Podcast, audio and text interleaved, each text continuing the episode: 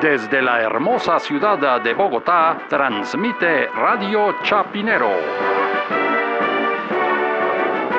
Y estas son las noticias. Santa Fe de Bogotá. Por visita del Papa Francisco habrá pico y placa todo el día en Bogotá durante una semana. Más noticias cuando regresamos. ¿Cómo así? ¿Pico y placa todo el día? Buenísimo, fantástico. Ese es el sueño de Enrique Peñalosa. Me acuerdo cuando arrancó Transmilenio, él decía sueño con una ciudad en la que solo haya ciclistas y Transmilenio. Sí, pero es que eso fuera solo el pico y placa del 4 al 8 de septiembre, que ya es bastante para, digamos, los usuarios de carros, porque es entre 6 de la mañana y 7 y media de la noche que no van a poder circular.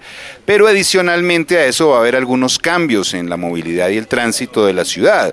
Es decir, se van a habilitar unas vías, se van a cerrar otras. Y por ejemplo, eh, la calle 26, la que lleva al aeropuerto, va a estar cerrada toda la tarde eh, del día 6, que es el día que llega el Papa.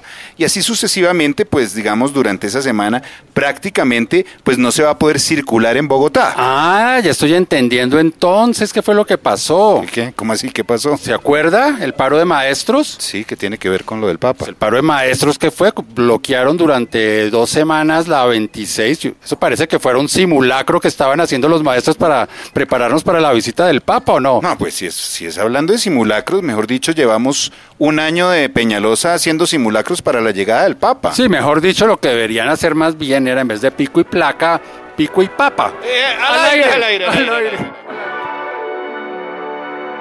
San Nicolás de Caracas.